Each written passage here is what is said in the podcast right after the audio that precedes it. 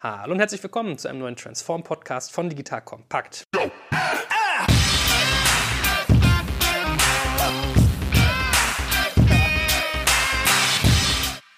Mein Name ist Jay Kaczmarek und heute geht es um ein Thema, das mir natürlich auch sehr am Herzen liegt, Kommunikation und da ganz speziell Storytelling. Wir machen es ja in dieser Transform-Reihe so, dass wir FISMAN, weil das bekannt ist und auch, wie ich gemerkt habe, sehr geschätzt und geliebt, auch von unseren Hörern für seine Transformationsprozesse, dass wir das ein Stück weit nachzeichnen, was dort passiert. Und ich rede ja wirklich immer mit den Leuten von der Front, also da wird jeder knallhart gefragt und wirklich bis ins Detail gegangen, wie das so geht. So, und heute habe ich den guten Hinak hier, was mich sehr, sehr freut. Also der Name ist erstmal sehr sympathisch. Hallo und herzlich willkommen. Hallo.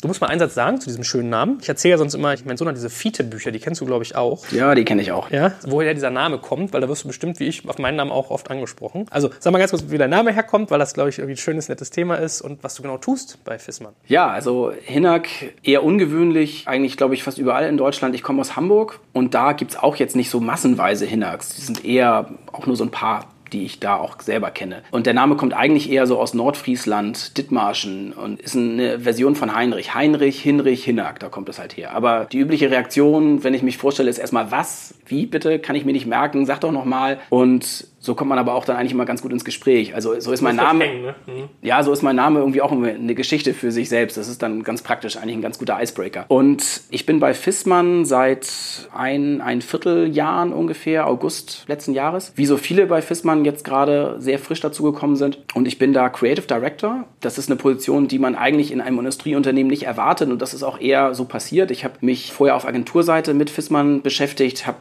mit Fissmann zusammen das Jubiläumsjahr gestaltet. Und damals wie heute ging es eben sehr darum, Geschichten zu erzählen, weil das extrem wichtig ist, um Menschen zu erreichen, um Menschen zu bewegen, so Dinge zu tun, weil es sehr wichtig ist, Menschen dabei zu helfen, sich weiterzuentwickeln zum Beispiel. Und das ist eigentlich auch ein großer Teil meiner Arbeit. Also ich kümmere mich als Creative Director einerseits um Werbemaßnahmen, die gemacht werden müssen. Ich bin Werbetexter, das ist so mein Handwerk, das ich mal gelernt habe. Habe in Agenturen 15 Jahre verbracht oder so und bin aber heute eher so eine Art Märchen Onkel in Schief, sag ich immer. Also ich bin für das gesamte Narrative verantwortlich, weil, wie du gerade gesagt hast, wir befinden uns in einer Transformation und da muss man halt immer unheimlich viel erzählen. Extern wie intern einfach sehr viel und das versuche ich zu unterstützen. Okay, da bist du für mich heute der Chief Narration Officer, ja? Geht ja auch in diese Richtung. CNO. Ja. Ein O ist, glaube ich, Stickstoff. Kohlenstoff wäre das dann? Nee, Stickstoff ist N. Whatever. Okay, verstanden. Was, was vielleicht so eine kleine Randnotiz ist, aber damit wir auch mal so ein Stück weit nachzeichnen, wie du aufgehangen bist, in Anführungsstrichen, gehörst du zu Fissmann als Hauptorganisation oder bist du in dem Digitalableger VCO angelegt oder trennt ihr das vielleicht manchmal gar nicht so?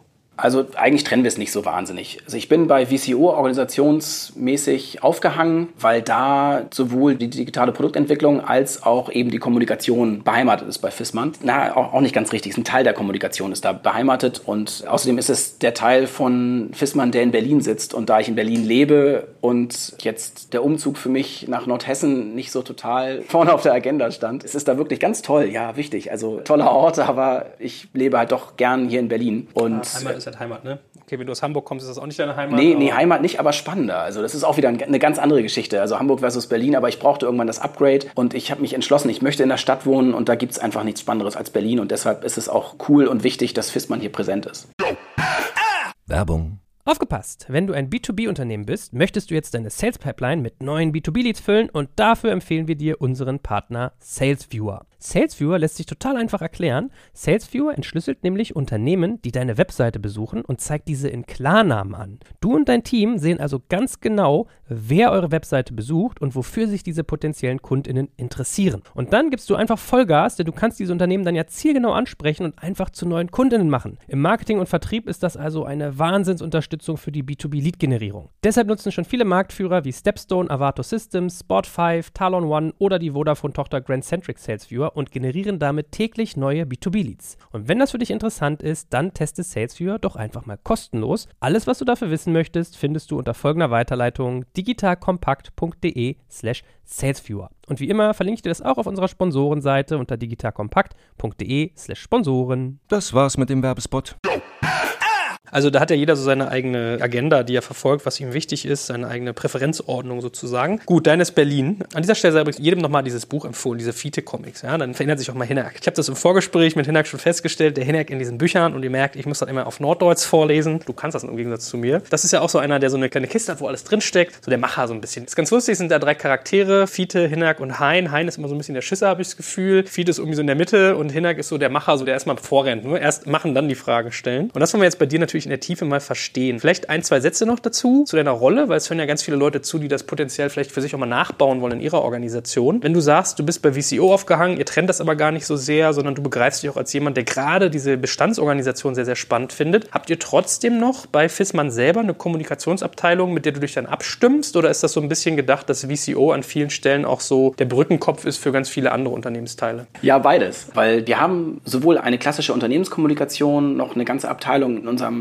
Hauptsitz in Allendorf sitzen, aber wir Berliner haben so ein Stück weit auch dadurch, dass wir da jetzt frisch reingekommen sind, so ein klein wenig die Chance auch neue Impulse zu setzen. Und deswegen gibt es da jetzt gerade so an vielen Stellen eben kleine neue Speedboote, die einfach mal vorpreschen das passt so zu Hinak aus dem Buch, weil irgendwie da sind die auch mit Hinaks Motorboot unterwegs. Und eigentlich ist es genau wie in dem Buch. Wir sind gerade im kleinen Motorboot unterwegs und müssen nicht den großen Tanker steuern und kommen so gerade so ein Stück weit zu schnelleren Lösungen oder anderen Lösungen, die dann vielleicht dann noch ganz spannend sein können, auch für den gesamten Laden. Ja, ich habe so gedacht, als du gesagt hast, du bist seit einem und einem Vierteljahr dabei, das muss sich wahrscheinlich für dich aber eher wie vier anfühlen, ne? weil was ich da so aufsauge, wenn ich immer vor Ort bin, hohe Taktung, hohes Tempo, viel Bewegung. Also meiner Erfahrung nach kommt einem durch die Intensität das wahrscheinlich viel länger vor, oder? Ja, ja, ich arbeite auch schon sehr viel länger. Also ich arbeite jetzt so mit der Zeit auf Agenturseite seit dreieinhalb Jahren, glaube ich, für Fissmann. Und insgesamt fühlt sich das schon sehr lang an. Wir haben mhm. tatsächlich eine wahnsinnig hohe Taktung, weil es einfach so viel Bedarf für Storytelling, so viel Bedarf für Kommunikation gibt. Und es gibt da einfach sehr viele spannende Themen, die es zu besetzen gibt. Sowohl von der internen Kommunikation als auch von der externen Kommunikation. Was ist denn eher dein Schwerpunkt? Ist eher extern dein Schwerpunkt oder eher intern, das Storytelling zu betreiben?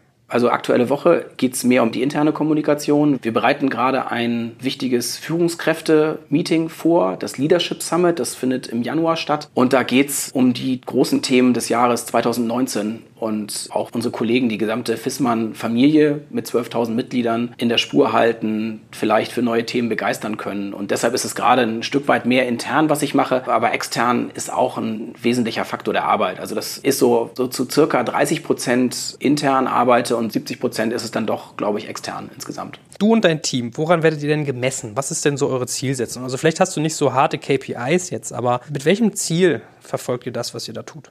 Also erstmal haben wir für uns eine klare Vorgabe, dass alles, was wir tun, dem Nutzer weiterhelfen muss. Also wir orientieren uns in allem, was wir tun, an dem, welchen Bedarf hat der Nutzer, welches Bedürfnis, was will er wissen zum Beispiel, was könnte für ihn interessant sein und danach stricken wir dann auch unsere Geschichten und stricken wir dann auch die Content Pieces, so, mhm. weil es nicht nur darum geht, diesen Need zu erfassen, sondern wir wollen den Leuten weiterhelfen. Dann machen wir mal so ein bisschen die Definitionsschiene auf. Du sagst, Storytelling ist heute unser Thema. Also heute reden wir über den genauen Komplex Storytelling. Was ist das eigentlich? Also auch ein Stück weit Modewort natürlich, Modeerscheinung. Jeder glaubt, Storytelling betreiben zu müssen. Da gibt es dann Akademien und Seminare und das schreiben sich dann ganz viele Werbeagenturen oder auch PR-Agenturen und alle schreiben sich das so ein bisschen auf die Fahnen. Ich habe mich in meiner Magisterarbeit vor 15 Jahren ungefähr mal mit dem Thema Selbstdarstellung von Werbeagenturen auseinandergesetzt. Ging da darum, wie beschreiben Agenturen eigentlich auf ihren Webseiten, was sie tun? Weil ich davon ausging, dass es eh irgendwie dasselbe ist, was sie alle machen, so im Großen und Ganzen. Aber Werbeagenturen, die müssen sich ja dann auch differenzieren und die haben alle irgendwie ihren eigenen Definitionskram dafür gefunden. Und einige Agenturen, die haben immer schon gesagt, wir sind die Geschichtenerzähler. Da gibt zum Beispiel McCann Erickson, ich weiß gar nicht, ob es die noch gibt, aber die gab es damals. Die haben das Motto gehabt, Truth Well Told. Und eigentlich ein ziemliches Statement, jetzt in heutiger Zeit wahrscheinlich auch ganz interessant, über das Thema Wahrheit zu philosophieren. Aber es gibt eben auch Agenturen, die haben sich mit ganz anderen Themen beschäftigt. Storytelling ist für mich extrem wichtig, weil es hilft, eine Botschaft zu verpacken oder eine Botschaft so zu erzählen, dass es die Leute auch interessiert. Und Storytelling funktioniert auch, das finde ich auch extrem spannend, sowohl in der Werbung, die mein eigentliches Gebiet ist, als auch im Journalismus zum Beispiel. Da gibt es den legendären Küchenruf, nennt sich das. Der Küchenruf ist ein Mittel, um herauszufinden, ob eine Geschichte gut ist. Und zwar, wenn man die nämlich in die Küche rufen kann. Also ich sitze gerade am Radio oder ich lese Zeitung und rufe das meiner Frau, Klischee, Klischee, in die Küche und die kann darauf antworten. Dann ist es eine gute Geschichte. Und das ist eigentlich auch schon etwas, was eine gute Geschichte auszeichnet, dass man sie schnell erfasst, dass sie schnell erzählt ist und interessant klingt. Also wenn sich eine Geschichte nicht in einem Satz erzählen lässt, dann ist es häufig eben keine gute Geschichte. Also du kondensierst das richtig knallhart auf ein Statement, was du aber an etwas koppelst, an eine Emotion oder wie muss ich mir das dann vorstellen? Also wie erzählt man eine Geschichte in einem Satz? Das ist ja eigentlich widersprüchlich in sich.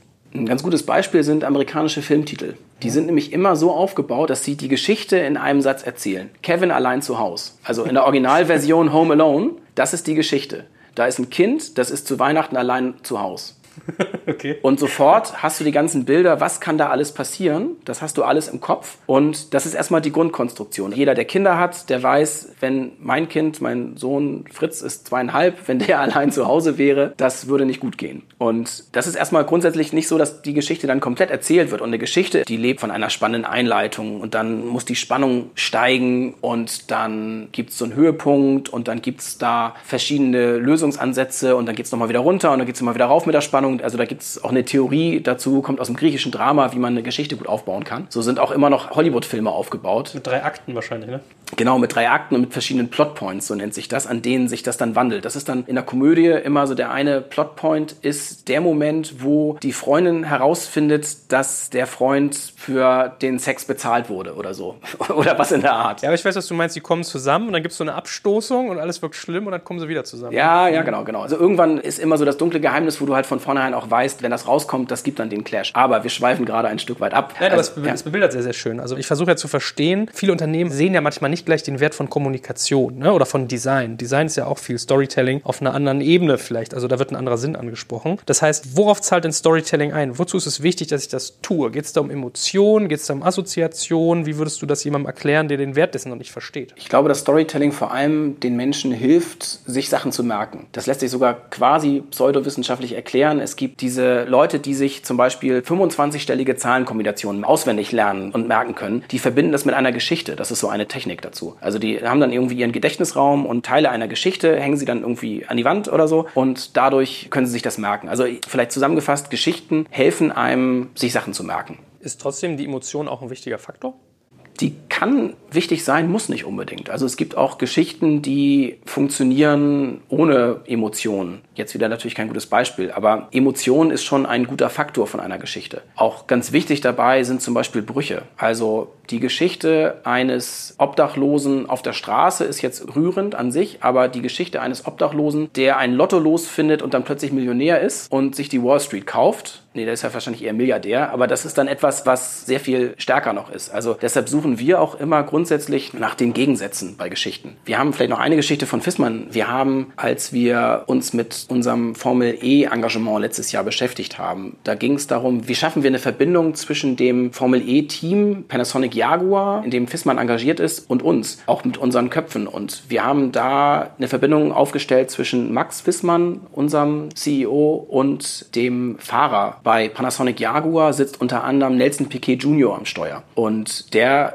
hat genau wie Max einen sehr erfolgreichen Vater. Nelson Piquet Senior, dreifacher Formel 1 Weltmeister, Nelson Piquet Junior, erster Formel E Weltmeister. Bei Fissmann, Professor Martin Fissmann, Prof, wie wir ihn immer intern nennen, der hat das Unternehmen extrem groß gemacht, ist ein wahnsinnig toller, schlauer und erfolgreicher Mann in seiner Laufbahn, nicht nur gewesen, sondern ist ja immer noch aktiv im Unternehmen. Und jetzt kommt Max als sein Sohn da ins Spiel und führt das Unternehmen in eine völlig neue Richtung. Und einerseits hat er eben seinen Erfolg erfolgreichen Vater, aber andererseits hat er selber seinen eigenen Weg, er geht seinen eigenen Weg. Verstehe ich, dass man da quasi Parallelen aufmacht zwischen irgendwie zwei Söhnen, die in große Fußstapfen treten, dann, dann sozusagen als unterliegendes Momentum noch diesen Formel-E-Gedanken, so verstehe ich das jetzt. Genau. Wenn ich Geschichten, Storytelling bei Vorträgen mache, dann versuche ich eigentlich immer mit Lachen zu arbeiten, also als Emotion, weil sich dadurch auch die Merkbarkeit erhöht und manchmal auch mit Überraschung. Ist das was, was ihr auch tut, dass ihr Storytelling auf Basis von Überraschung macht oder gerade nicht so? Na, es gibt da verschiedene Faktoren. Also es gibt eigentlich verschiedene Bausteine, die man bedienen kann. Und Lachen, Überraschung ist ein super Moment. Also kenne ich noch aus der Werbung als Werber, dass so die Punchline, der letzte Satz, der alles, was vorher gesagt wurde oder was man vorher gesehen hat, in ein neues Licht rückt. Das ist fantastisch, wenn man das einbauen kann. Und auch gut ist, mit sowas am Anfang zu starten. Also am Anfang ein Statement zu haben, das die Leute erstmal so ein Stück weit irritiert. Und dann dadurch schafft man eben Aufmerksamkeit. Also das ist das Tolle auch an Geschichten, wenn sie neu sind und einem was Spannendes Neues erzählen. Man braucht keine Witze zwangsläufig, aber jeder Erzähler weiß natürlich, dass es auch Spaß macht, wenn die Leute lachen. Dann weiß man, da ist eine Emotion da. Emotion und Sympathie, das ist natürlich das, was man sich letztendlich erhofft. Aber häufig langt auch einfach Nähe. Also etwas zu erzählen, etwas preiszugeben von sich selbst, das kann man auch sehr kalkuliert machen, aber es funktioniert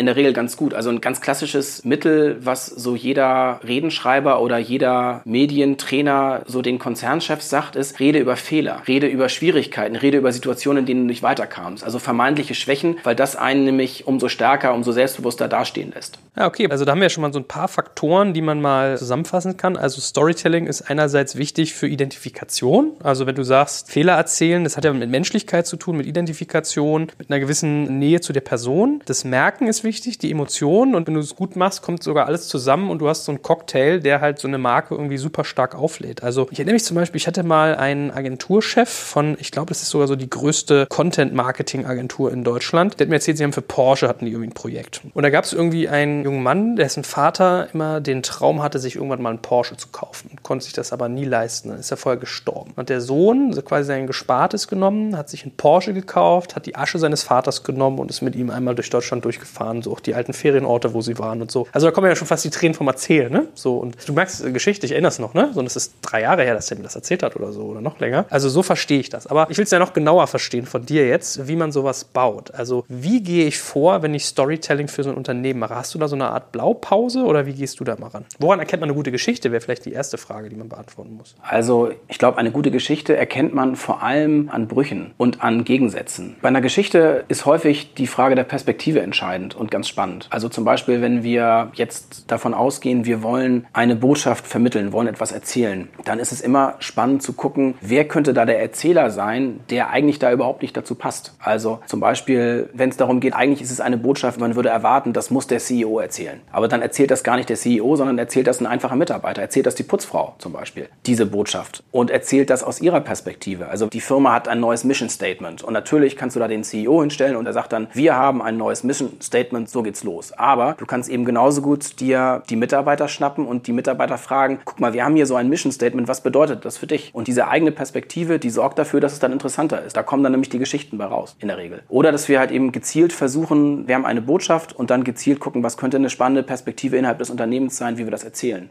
Und dabei wichtig, aber auch immer, erzähl das nicht so, dass du glaubst, dass es für dich relevant ist, sondern man muss sich in seine Zielgruppe hineinversetzen, also in den Nutzer hineinversetzen. Was könnte den interessieren? Was könnte für den spannend sein? Und da ist gerade das so auf Augenhöhe immer zu machen, also von Mitarbeiter zu Mitarbeiter, das ist halt viel, viel spannender als top-down zu kommunizieren. Das ist doch ein gutes Stichwort, weil worüber ich gerade noch so nachdenke, ist, macht ihr sowas auch datengetrieben? Also sagen wir mal Beispiel, du entwickelst jetzt irgendwie eine Employer-Branding-Kampagne, gehst du dann hin und guckst dir an, weiß ich nicht, was für Bewerbungslage hattet ihr, welche Fragen haben die beim Bewerbungsgespräch gestellt oder wo noch wird gegoogelt, wenn jemand irgendwie FISMAN Arbeitgeber eingibt. Macht ihr sowas auch oder macht man eine Geschichte immer noch so von der Emotion, vom Bauchgefühl her? Das hat sich glücklicherweise, wie ich das finde, halt von den Möglichkeiten, die wir haben, extrem verändert. Also unsere Hypothesen, wir starten erstmal bauchgetrieben, aber wir können ja heutzutage viel besser Dinge erfahren über Google zum Beispiel. Also die Leute erzählen uns so viel mehr und wir können daraus natürlich dann viel mehr Rückschlüsse ziehen, was die Leute tatsächlich interessiert. Und das machen wir. Also wir haben gerade in Berlin eine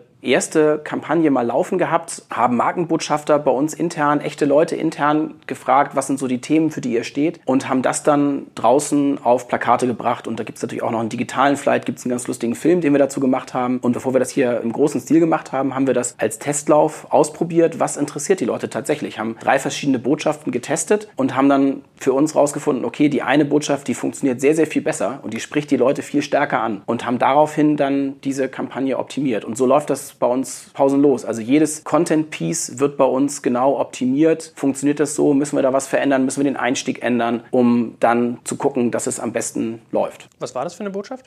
Das war die Botschaft, dass bei Fissmann du tatsächlich Dinge bewegen kannst. Weil ich glaube, das, was viele Leute sich wünschen, also jetzt gerade hier Generation Y, dass sie etwas Sinnstiftendes machen können. Ich selber finde auch, meine Lebenszeit ist das kostbarste Gut, das ich habe. Während wir hier sitzen, weiß ich, meine Frau sitzt zu Hause, wartet so langsam auf die Ablösung und dann unseren Sohn übernehme. Und das ist einfach das teuerste, was ich geben kann, das Wichtigste, was ich geben kann, meine Lebenszeit. Die Botschaft, die wir vermitteln wollen, die Botschaft, von der wir erfahren haben, dass die Leute das besonders interessiert ist, junge Leute wollen etwas bewegen in dem Unternehmen, für das sie arbeiten werden in Zukunft. Und das ist ist schwierig, weil in etablierten Konzernen, da hat man immer die Situation, dass da viel Politik ist, dass da die Entscheidungsbereiche sehr stark getrennt ist. Also man kann, wenn man irgendwo anfängt, dann halt nur einen ganz kleinen Teil beeinflussen. Auf der einen Seite. Auf der anderen Seite in Startups, da hat man die Möglichkeit, ganz viel Einfluss zu nehmen, aber da ist das Thema, was man hat, ein kleines Produkt zum Beispiel, relativ nischig, relativ klein. Also man kann nicht so wahnsinnig viel bewegen. Und das Spannende bei Fissmann ist gerade, dass sich das beides zusammenschiebt. Also wir haben einerseits einen relevanten Konzern mit 2,34 Milliarden Euro Umsatz, 12.000 Mitarbeitern. Wir arbeiten im weiteren Sinne daran, dass wir versuchen wollen, den Klimawandel zu stoppen und auf der anderen Seite kann aber jeder, der gerade bei uns dabei ist, der kann wirklich was bewegen. Also jetzt nehmen wir mal mich, ich bin da reingekommen und da interessiert es die Leute, was ich da beitragen kann oder mein Wort wird gehört, wenn es darum geht, wie erzählen wir eine Geschichte. Und das ist gerade unheimlich spannend, weil wir das an vielen Ecken gerade haben. Man kann tatsächlich Dinge bewegen, Einfluss nehmen und das ist, glaube ich, extrem wichtig in heutiger Zeit. Das ist, die Leute interessiert das, haben wir herausgefunden und deswegen haben wir das so strukturiert. Wie misst man Geschichten? Also wenn du sagst, du fragst dich, ob du den Einstieg verändern musst oder ob das Hauptmotiv Motiv richtig ist. Wie machst du sowas? Weil ganz oft können Leute ja gar nicht sagen, was es ist, was sie sozusagen anzieht oder abstößt. Wir sind in unserer Kommunikation sehr stark performance getrieben. Also wir haben ein hohes Bewusstsein für die Kraft von tollen Geschichten, aber wir machen nur das, was auch funktioniert, was die Leute tatsächlich interessiert. Und da gucken wir uns genau an, wie sind die Interaktionen, wie sind die Klicks, wie sind die Kommentare darunter und daraus leiten wir dann ab, ist eine Geschichte so erzählt richtig oder müssen wir sie nochmal verändern? Ist sie vielleicht zu lang und wir machen nochmal eine kurze Version daraus? Oder müssen wir ein anderes Thema aufgreifen? Also ein großer Teil unseres Storytellings ist Bewegtbild und da haben wir immer sehr viel Material, mit dem wir dann auch spielen können, dass wir halt verschiedene Botschaften nach vorn stellen können zum Beispiel. Wenn jetzt jemand das nachmachen möchte oder sich daran tasten, so wie du, der sagt, also eigentlich kann ich sogar meine Vision, wofür mein Unternehmen steht, ganz gut irgendwie immer erklären im persönlichen Gespräch, aber ich habe überhaupt keine Ahnung, wie man Storytelling im Medienumfeld macht. Und vielleicht hat er jetzt auch nicht irgendwie 15 Cutter und UX-Designer da oder weiß nicht, wie man irgendwie Filme spannend gestaltet. Was ist denn der erste Schritt, wenn ich Storytelling machen möchte, nach außen hin und aber nicht so richtig viel Ahnung davon habe, wie man das eigentlich tut? Bin ich dann automatisch beim Thema Agentur oder kann ich mir sowas intern aufbauen? Wie habt ihr eure ersten Kinderschritte da unternommen?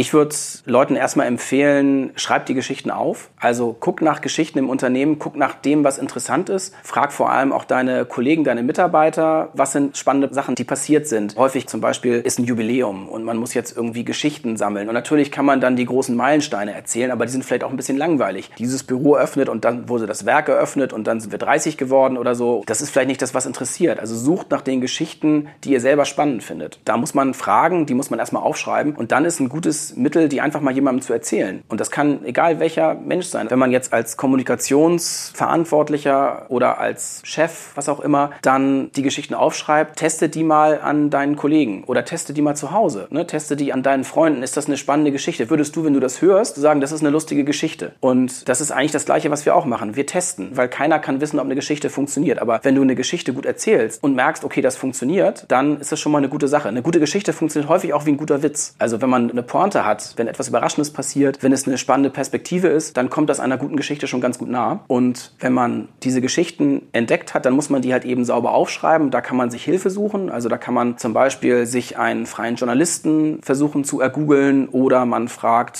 zum Beispiel auch einen freien Werbetexter. Die sind in der Regel gute Geschichtenerzähler. Aber ich würde erstmal damit starten, das Ding aufzuschreiben. Und dann würde ich, wenn man das dann veröffentlichen will, auch erstmal versuchen, ein Mittel zu finden, das im digitalen Umfeld zu testen, ohne jetzt viel Geld auszugeben. In Berlin gibt es natürlich unfassbar viele Leute, die einem dabei helfen können, tolle Geschichten zu erzählen. Aber ich würde jetzt nicht mit einem Film unbedingt starten, auch wenn viele Leute sagen, ja, da müsst ihr erstmal einen Film machen, weil Film kostet trotzdem erstmal ein paar tausend Euro bis man den hat. Und das Wichtige dabei ist, wenn man die Geschichte hat oder wenn man den Film hat, damit ist es ja noch nicht gemacht, sondern das ist ja erstmal nur die Geschichte selber, aber die muss man dann ja auch noch erzählen. Man braucht die Reichweite. Also viele Unternehmen machen das dann eben doch da nicht so ganz konsequent oder nicht richtig. Die denken sich schöne Filme aus, aber übersehen, dass man die auch dann vermarkten oder erzählen muss. Und wenn das keiner mitbekommt, dann ist der schönste Film dann krepiert. Da gab es in den 2000ern ging es richtig los mit den Viral Spots. Die ganzen Marken haben die Viral Spots entdeckt und haben dann Agenturen gesagt, so, jetzt macht uns ein Viral. Viral war natürlich klar, der darf halt nicht irgendwie 300.000 Euro kosten wie sonst ein Werbespot, sondern der sollte nur 20.000 Euro kosten, sollte aber auf jeden Fall mindestens 10 Millionen Menschen erreichen. Und das Spannende ist, dass das Netz eben da unerbittlich ist. Also Katzenvideos oder in unserem Fall jemand, der eine Heizung sauber ein- und ausbaut. Sowas hat dann mal 100.000 Views, aber eine tolle Geschichte, die man irgendwie sich ausgedacht hat und erzählen will und aufwendig gedreht hat, die hat dann vielleicht nur 500 Views, weil die Leute das einfach nicht interessiert. Deshalb ist es extrem wichtig, bitte gebt kein Geld aus, sondern schreibt die Geschichte erstmal sauber auf und versucht sie mal Leuten zu erzählen. Und wenn man sie dann eben veröffentlichen will, dann kann man auch einfach erstmal starten damit, dass man die Geschichte aufschreibt. Also wenn ihr mit eurem kleinen Unternehmen zum Beispiel einen Facebook-Account habt, erzählt die Geschichte doch mal auf Facebook. Ganz praktisch oder ganz spannend oder auf Twitter. Tolle Übung auf Twitter, weil auf Twitter kannst du ja nur wenig Zeichen benutzen. Die Geschichte muss also schnell erzählbar sein. Und wenn das funktioniert und die Leute sagen, hey, super Geschichte, dann kann man sich an die nächst teurere Variante heranwagen. Und dann kann man natürlich auch das irgendwann filmisch lösen. Aber wichtig dabei immer auch mit einplanen, dass man Geld auch ausgeben muss, um das dann zu vermarkten. Also im kleinen Rahmen diesen Spot dann auch zu schalten. Aber es ist ein cooler Hinweis eigentlich mit dem Twitter. Das ist, glaube ich, echt ein charmanter Growth-Hack sozusagen. Ich habe das auch manchmal schon beobachtet beobachtet, wenn du dir so Twitter-Perlen und solche Seiten anguckst. Und dann hast du da irgendwie, da war eine Frau, die hat so über ihre Zugerfahrung geschrieben, wie am Nebentisch in der Elternteil mit ihren Kindern sind. Und long story short, man wartet die ganze Zeit drauf, also von Tweet zu Tweet zu Tweet zu Tweet, wartet man darauf, dass jetzt irgendwas krachend passiert. Und dann realisierst du irgendwann, es geht darum, dass eben gerade nichts passiert. Ja? Also, dass die zwei Kinder voll im Griff haben, in einem Ruhebereich eines Zuges sind und die denkst so, scheiße, wie machen die denn das? Wie hat die das hingekriegt? Von daher finde ich gar nicht mal so undumm zu sagen, hey, da kann man sogar wirklich so hier Tweet 1 von 15 oder sowas machen oder irgendwie so ein Hashtag Hashtag, dass man das durchnummeriert. Das ist echt ein ganz interessanter Faktor. Also ist tatsächlich auch super, um so eigene kleine Performance-Tests zu machen. Das kostet ja erstmal ja, nichts. Also du brauchst natürlich irgendwie eine Base an Leuten, aber das kann dir eben helfen, einfach mal Geschichten zu testen. Wenn man einen Kanal hat und da eine gewisse Anzahl von Leuten bereits erreicht, dann würde ich da erstmal Storytelling testen und dann weitersehen.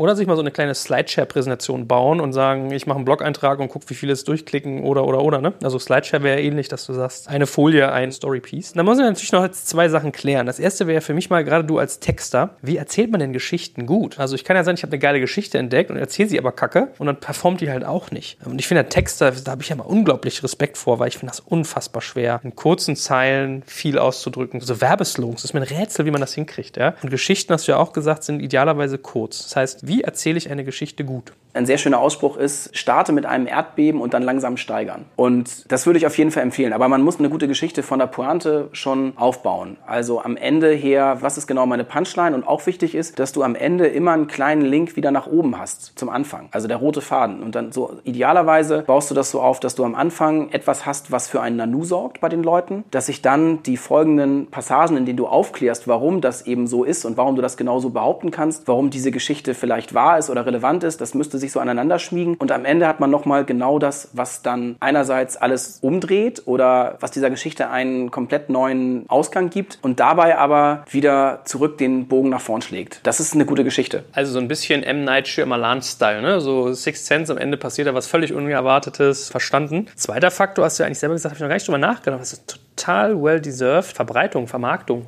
Also ich habe es mal in einem Accelerator teilweise begleitet. Hatten eigentlich coole Geschichten zum Erzählen, haben sich extra einen Videotypen reingeholt, voll den Profis, das ganze Zeugs aufbereitet. Und dann hast du halt gesehen, das Video hat am Ende 50 Klicks gehabt, so gefühlt, so die ersten Sachen. Und davon waren 20 wahrscheinlich noch aus der Firma. So, ja? Und 15 waren vielleicht doppelte Klicks, so nach dem Motto. Also wie schaffst du es denn, wenn du eine gute Geschichte gefunden hast, die du gut erzählst, durch diesen Noise durchzukommen? Ich saß neulich in der Bahn, habe jemand zuguckt, wie er so Instagram geflippt hat. Der konnte die Buchstaben, glaube ich, gar nicht lesen, die da an ihm vorbei. Also wie man so schnell scrollen kann. Und dann frage ich mich, jetzt habe ich mir eine geile Story überlegt, vielleicht sogar visuell aufbereitet und muss bei so jemandem in den Kanal reinkommen, dass der seine wertvolle Lebenszeit opfert. Wie machst du das? Wir versuchen das sehr hands-on und sehr effizient auch zu machen. Also wir geben keine riesen Budgets für Werbung aus, sondern wir gucken sehr genau, was funktioniert, was hilft den Leuten weiter. Und wir gucken genau, was erstmal ein Stück weit funktioniert und arbeiten uns so langsam vor. Und ich glaube, so muss man da auch vorgehen. Also man muss erstmal einen Kanal identifizieren, basieren, auf dem man die Leute erreicht. Das ist mindestens genauso wichtig wie die Geschichte. Also wenn ich jemanden erreichen möchte, guck dir an, wo deine Zielgruppe erstmal unterwegs ist. Fissmann arbeitet ja viel mit dem Fachhandwerk zusammen, unsere wichtigsten Partner. Und die haben zum Beispiel auch alle Facebook-Seiten oder die haben ihre Website. Und die wissen, wenn jemand heute so ein Angebot von denen kriegt, dann guckt er auf jeden Fall erstmal nach, finde ich die auf Facebook, finde ich die auf der Website. Das heißt, man kann da auf jeden Fall schon mal die eigenen Kanäle bestücken und versuchen, das da zu veröffentlichen und dann gucken, dass die eigenen Kanäle wachsen. Man kann dann aber auch immer mit kleinem Budget sowohl auf Facebook als auch auf Instagram Dinge unterstützen. Und das sind halt auch keine Millionenbudgets, sondern das sind erstmal 50 Euro zum Beispiel. Meine Frau ist Filmemacherin und die haben einen Hauptdarsteller für ihren Film gesucht und die haben auf Instagram dann einen Post geschaltet, dass sie da einen Hauptdarsteller gesucht haben. Also einen jugendlichen Hauptdarsteller, eine gewisse Zielgruppenspezifikation hatten sie und die haben da, glaube ich, 50 oder 100 Euro erstmal reingesteckt. Also du kannst ja, wenn man sich da ein bisschen reinfuchst und es gibt Tutorials bei YouTube, bei Facebook, bei Instagram, es gibt überall Tutorials, wie mache ich da Werbung. Und das zieht man sich rein und dann probiert man aus, investiert halt wenig Geld erstmal und guckt, was passiert. Und aus den Learnings kann man sich dann langsam vorarbeiten. Aber man darf das nur nicht unterschätzen, ohne das wird das keiner mitkriegen. Schade um die schöne Geschichte. Wie hältst du es denn mit dem Verhältnis von Wahrheit zu Fiktion? Also du hast ja vorhin diesen schönen Satz gesagt, Truth well told. Das ist ja eigentlich ein geiles Motto. Also du nimmst eine Wahrheit und suchst dir aber eine Perspektive der Wahrheit, die besonders attraktiv ist. Darf man lügen beim Storytelling? Darf man schöner malen, als es vielleicht ist? Oder wie wahrheitsgetreu sollte ich dabei sein?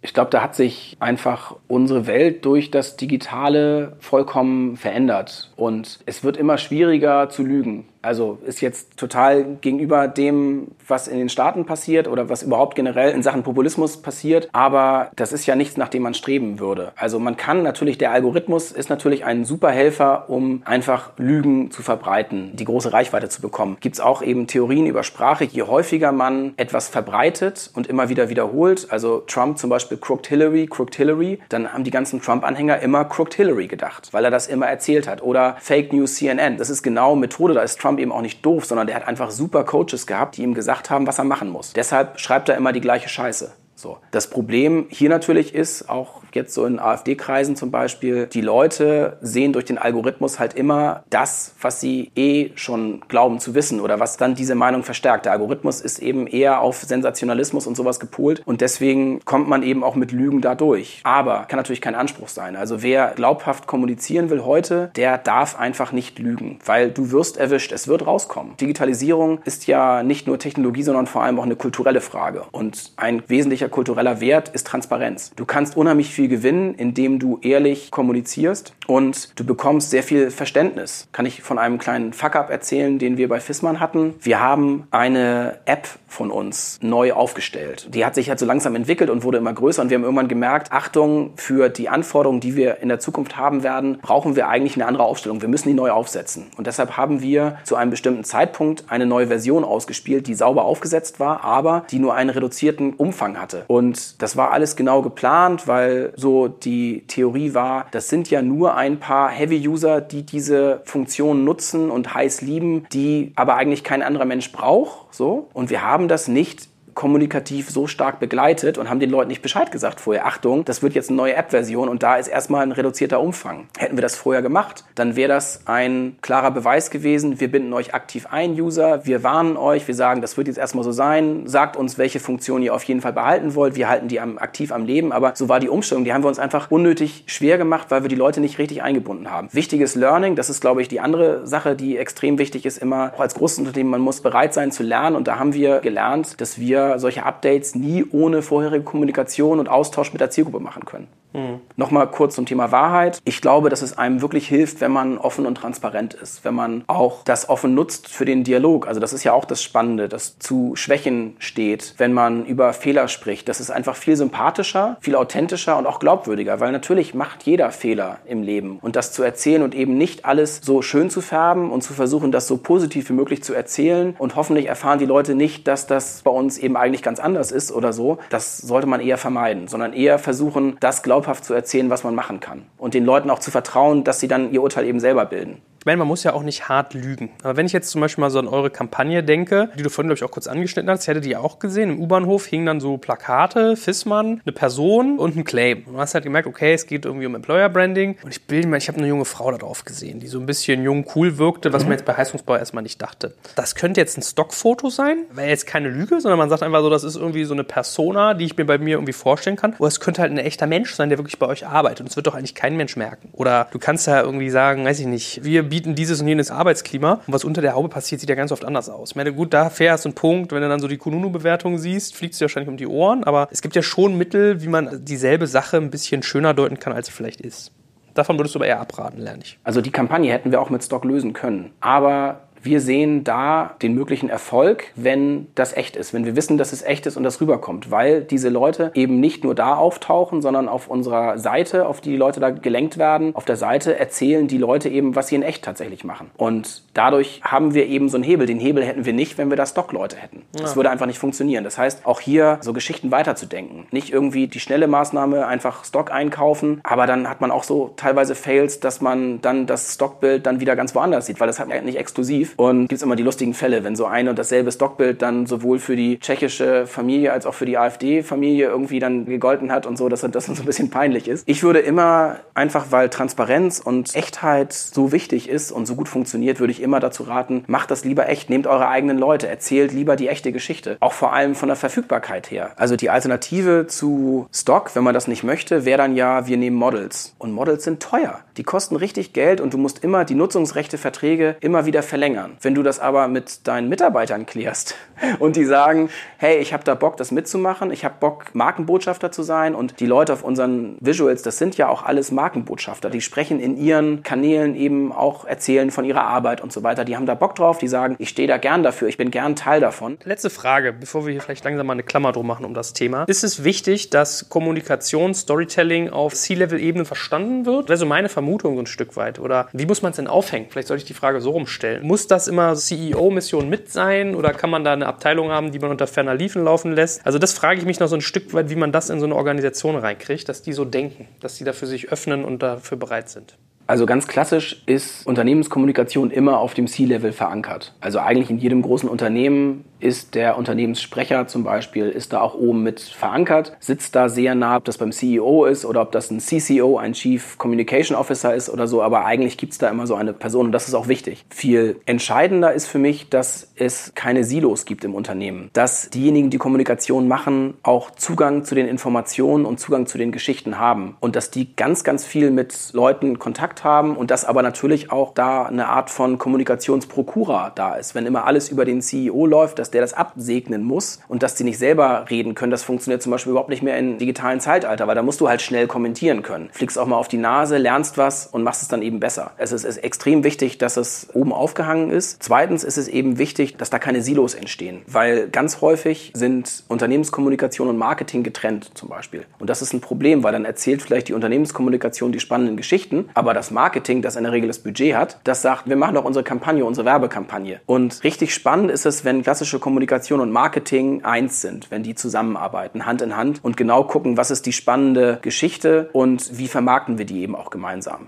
Und jetzt unsere Employer Branding Kampagne ist ein ganz gutes Beispiel dafür, wie man das zusammendenken kann. Da ist Werbung dabei. Das wäre klassisch das Marketing gewesen. Aber die Protagonisten sind gleichzeitig unsere Markenbotschafter. Da sind Artikel erschienen. Das wäre eigentlich Unternehmenskommunikation. Und da habe ich noch HR. Alle wollen irgendwie mitreden. Und das ist, glaube ich, das Wichtigste, dass alle Leute bereit sind, das gemeinsam zu machen. Das ist doch ein schönes Schlusswort, eine schöne Einsicht auch noch zum Ende. Also Informationssilos, die Abteilung zusammenzuwerfen und so weiter. Interessanter Gedanke. Das nehme ich mal mit. Danke dir ganz herzlich für deine ganzen Infos und die Zeit und freue mich schon aufs nächste Mal. Wir werden bestimmt auch noch über interne Kommunikation reden. Vielen Dank.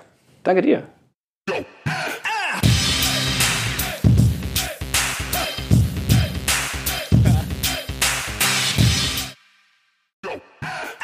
Ihr Lieben, hier ist Joel von Digital Kompakt und heute möchte ich euch unseren Partner BWI vorstellen. Die BWI ist eines der größten IT-Service-Unternehmen in Deutschland und unterstützt die Bundeswehr bei ihrer Digitalisierung. Eine wichtige Aufgabe dabei ist die Einführung von Innovationen in der Truppe, aber das Unternehmen leistet noch viel mehr und bietet ein breites Aufgabenspektrum von Beratung über Realisierung bis zum Betrieb. Jetzt mal Hand aufs Herz, wenn du einen Job im Technologiebereich suchst, wirklich was bewegen und vor allem spannende Inhalte vorfinden möchtest, dann bist du hier genau richtig aufgehoben. Denn die BWI arbeitet an vielen spannenden und herausfordernden Projekten, wie beispielsweise der Digitalisierung der Gesundheitsversorgung der Bundeswehr und treibt Innovationen voran. Sie bietet das Beste aus zwei Welten. Sie ist eine hundertprozentige Bundesgesellschaft in der Rechtsform einer GmbH und bietet damit eine hohe berufliche Sicherheit, kann aber gleichzeitig extrem flexibel agieren.